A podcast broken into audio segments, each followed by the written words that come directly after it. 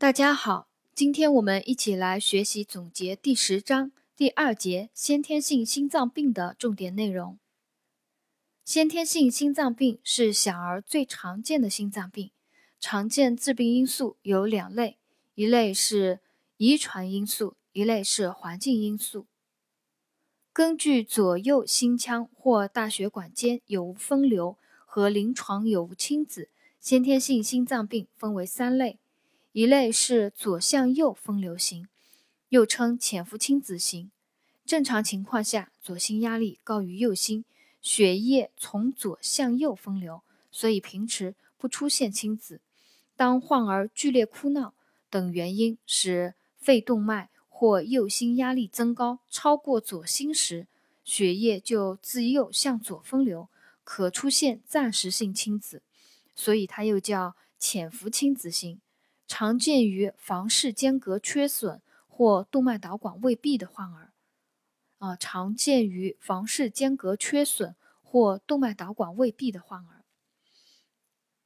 第二种类型的先天性心脏病是右向左分流型，又称亲子型。右向左分流型亲子型先天性心脏病是先天性心脏病中最严重的一种，见法洛斯联症患儿。法洛斯联症就是右向左分流型亲子型，第三种是无分流型无亲子型，比如肺动脉口狭窄、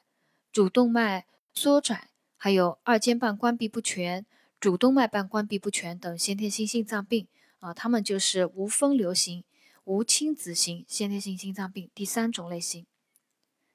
下面呢就讲了几种常见的先天性心脏病，有。室间隔缺损、房间隔缺损、动脉导管未闭和法罗四联症，我们就来逐一了解学习啊这四种常见的先天性心脏病的一些重点内容。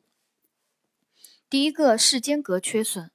根据缺损面积大小，它分为三个类型：小型室间隔缺损、中型室间隔缺损和大型室间隔缺损。小型室间隔缺损。缺损的面积小于零点五平方厘米每平方米体表面积，缺损的直径小于五毫米。中型室间隔缺损，缺损面积在零点五到一点零平方厘米每平方米体表面积。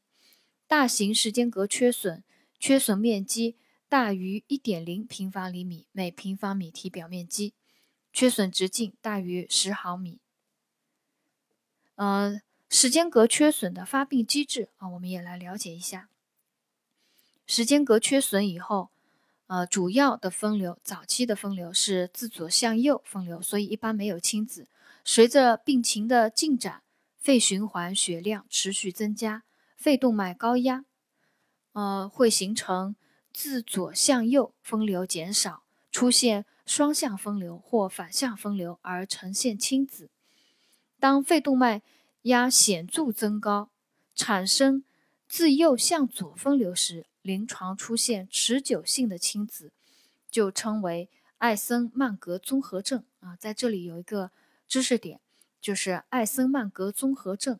它是肺动脉压显著增高，产生了自右向左分流，临床出现了持久性的青紫，就称为艾森曼格综合症。室间隔缺损的临床表现，小型的缺损，呃，缺损的面积小于零点五平方厘米每平方米体表面积，因为分流量小，患儿一般没有明显的症状，生长发育也不受影响，可在胸骨左缘三四肋间听到全收缩期的杂音啊，查体可以听见这个全收缩期的杂音。中型的和大型的时间隔缺损呢，由于左向右分流多，体循环的血流量减少，会影响患儿的生长发育，患儿可以表现为生长发育缓慢，甚至大型缺损以后，患儿可出现心力衰竭、乏力、气短、多汗、呼吸急促、喂养困难等。啊，在这个。室间隔缺损，它不管是小型、中型还是大型，都可以在胸骨左缘第三四肋间闻及全收缩期的杂音。啊，这里是它的一个临床表现的一个知识点啊。室间隔缺损，它的并发症有支气管炎、支气管肺炎、充血性心力衰竭、肺水肿和急性细菌性心内膜炎。室间隔缺损易并发支气管炎、支气管肺炎、充血性心力衰竭、肺水肿和急性细菌性心内膜炎。室间隔缺损，它的辅助检查里面的重点。呃，讲到了那个肺门残根症，还有肺门舞蹈症。重度肺动脉高压时，心右心室扩大为主，肺动脉段突出，肺门血管呈残根症。啊，这里有这样一句话：重度肺动脉高压时，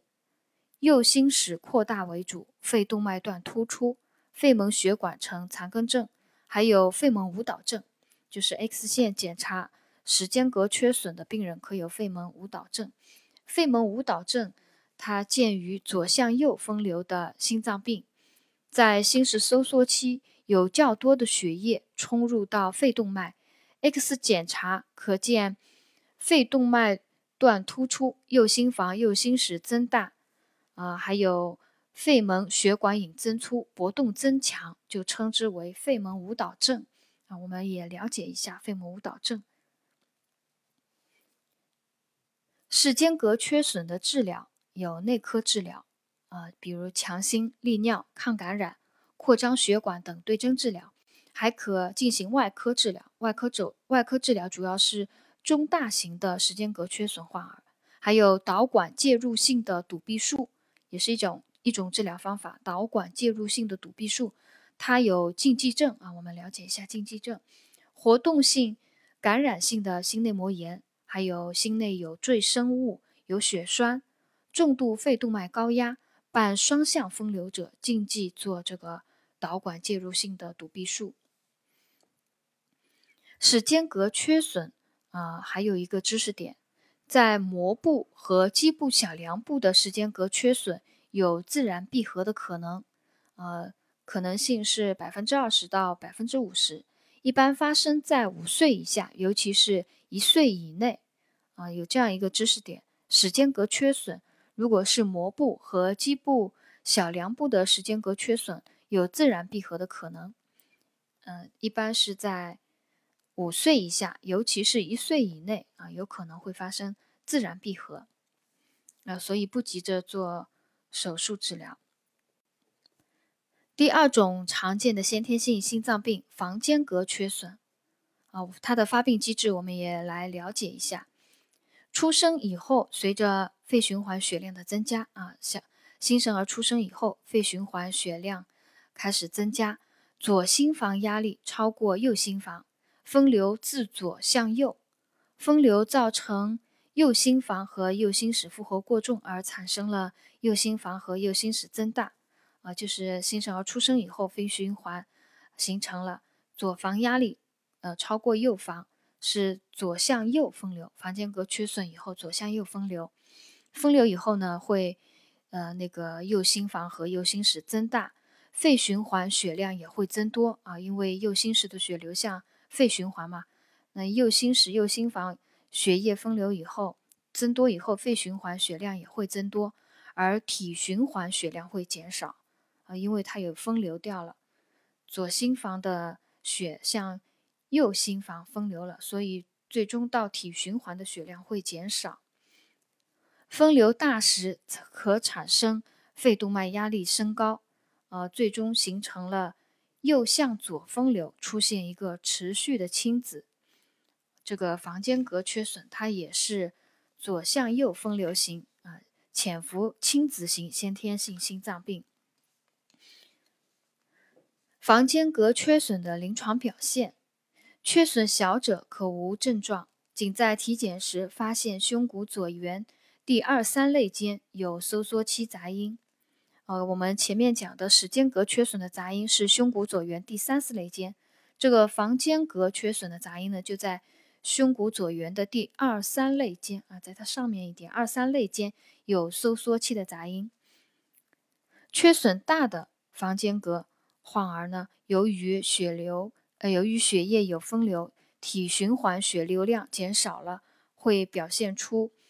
气促、乏力，影响生长发育啊。进入体循环的血量减少了，血液的那个供氧就不足了啊，表现为气促、乏力，影响生长发育。当患儿哭闹或者患肺炎，还有心力衰竭时，右心房压力可超过左心房，出现暂时性青紫啊。出现了右向左分流，会出现暂时性的青紫。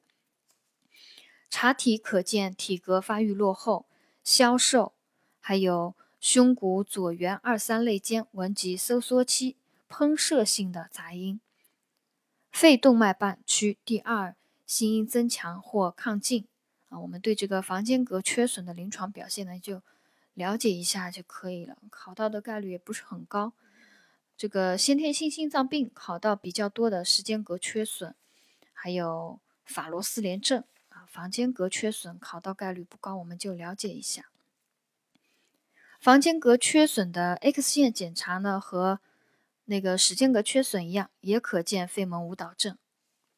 啊，还可肺门舞蹈症就是右心房右心室会增大啊，因为它有分流嘛，所以。右心室、右心房会增大，肺动脉段突出，肺门血管引增粗，肺门舞蹈症。第三种常见的先天性心脏病是动脉导管未闭。动脉导管未闭是指出生以后动脉导管持续开放，血流从主动脉经导管分流至肺动脉，最终进入左心。女性病人较多见。动脉导管它连接的是主动脉和肺动脉，所以。动脉导管未闭的病人，他或他的血流是从主动脉经导管分流至肺动脉的。动脉导管未闭一般分为三种类型：管型、漏斗型和窗型。窗就是窗户的窗啊。动脉导管未闭分为三种类型：管型、漏斗型和窗型。动脉导管未闭的发病机制啊，我们也来了解一下。动脉导管未闭，血液从那个主动脉向肺动脉分流，肺循环血量增加，回流到左心房和左心室的血量也就增多，出现左心房和左心室扩大。啊，这个动脉导管未闭和那个前面的房室间隔缺损不同，房室间隔缺损，呃，早期的话，因为他们是左向右分流，所以他们。是右心房、右心室扩大，而这个动脉导管未闭，早期的话，因为是那个肺循环，肺循环那个血流量增加以后，回流到左心房、左心室的血流量增加，所以它出现的是左心房和左心室扩大。随着分流量增大，长期高压冲击造成了肺动脉管壁增厚，肺动脉压力增高。啊，肺动脉压力增高以后，会导致右心室也肥大和衰竭。当肺动脉压力增高超过了主动脉时，就会产生右向左分流，造成下半身青紫，称差异性发干。啊，我们记住这个动脉导管未闭，它的一个重要的特点就是它有差异性的发干，在临床表现里面就会呃出现。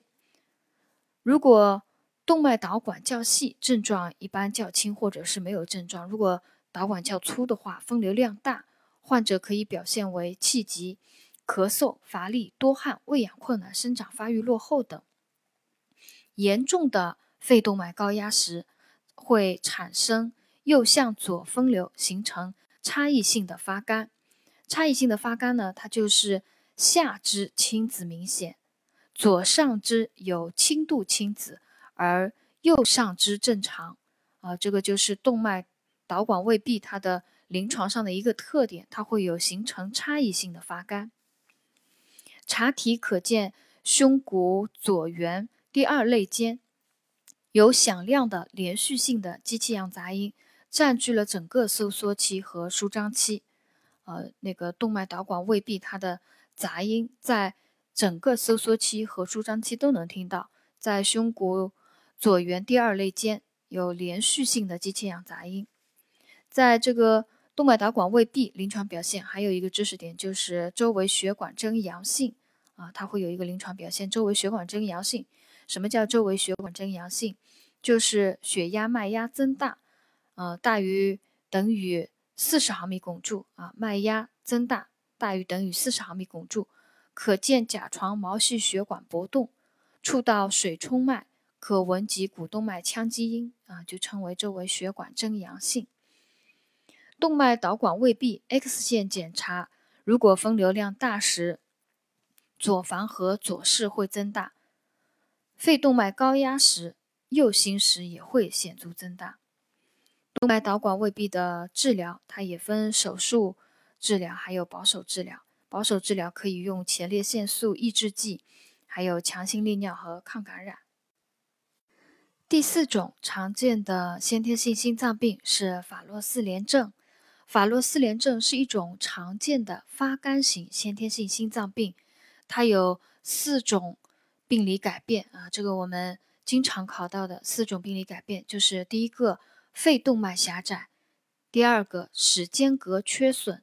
第三个主动脉齐跨和第四个右心室肥厚，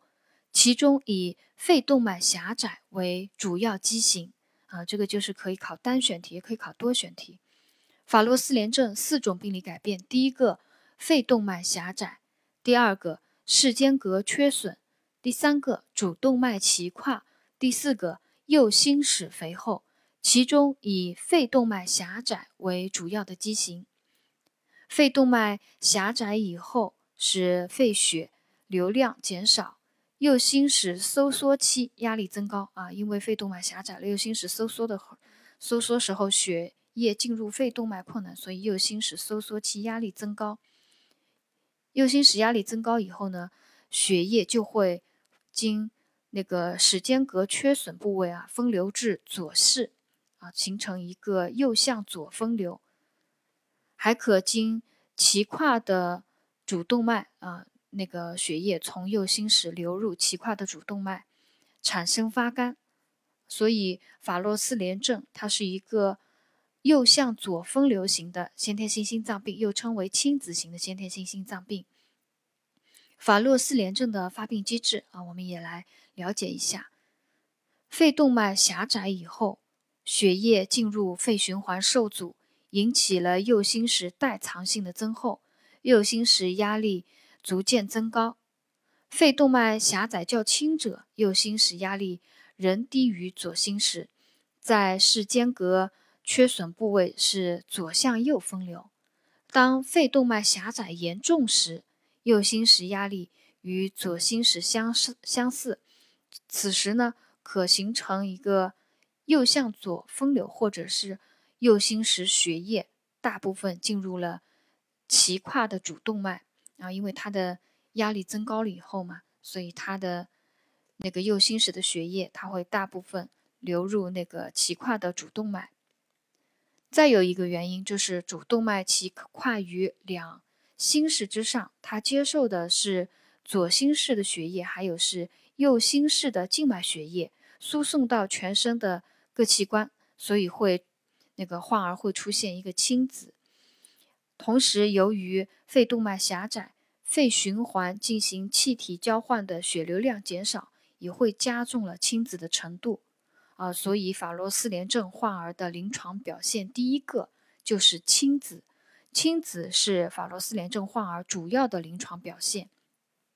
患儿长期处于缺氧状态，还会出现杵状指，还有稍一活动啊，因为他缺氧嘛，活动耐力差，所以患儿稍一活动就会出现气急，亲子加重。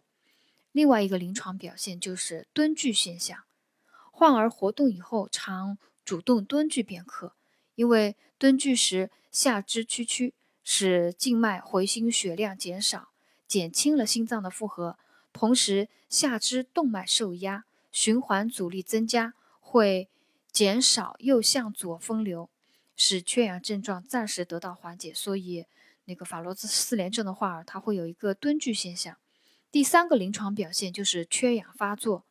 婴幼婴儿期常有缺氧发作时，表现为呼吸急促、烦躁不安。发干加重，重者发生晕厥、抽搐、意识丧失甚至死亡。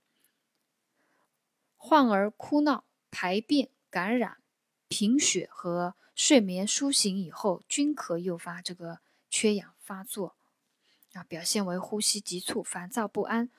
发干加重，重者可以发生晕厥、抽搐、意识丧失甚至死亡。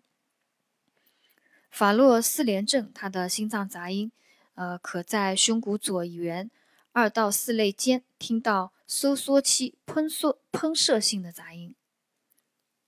法洛斯联症外周血象检查会看到血红蛋白、红细胞计数还有血细胞比容均增高，这是因为法洛斯联症的患儿长期缺氧啊，所以红细胞代偿性增多啊，会看到这样一个。那个外周血象，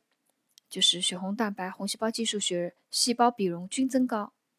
X 线检查呢，典型的法洛斯联征患儿，典型的心影呈靴形，啊，典型的呈心影呈靴形，这是法洛斯联症它的 X 线检查里面的一个知识点。呃，我们看到这个心影靴形呢，我就想到前面啊，那个内科学里面。心脏瓣膜病里面也有这样的考点，主动脉瓣关闭不全的，呃，X 线检查心影也呈靴形。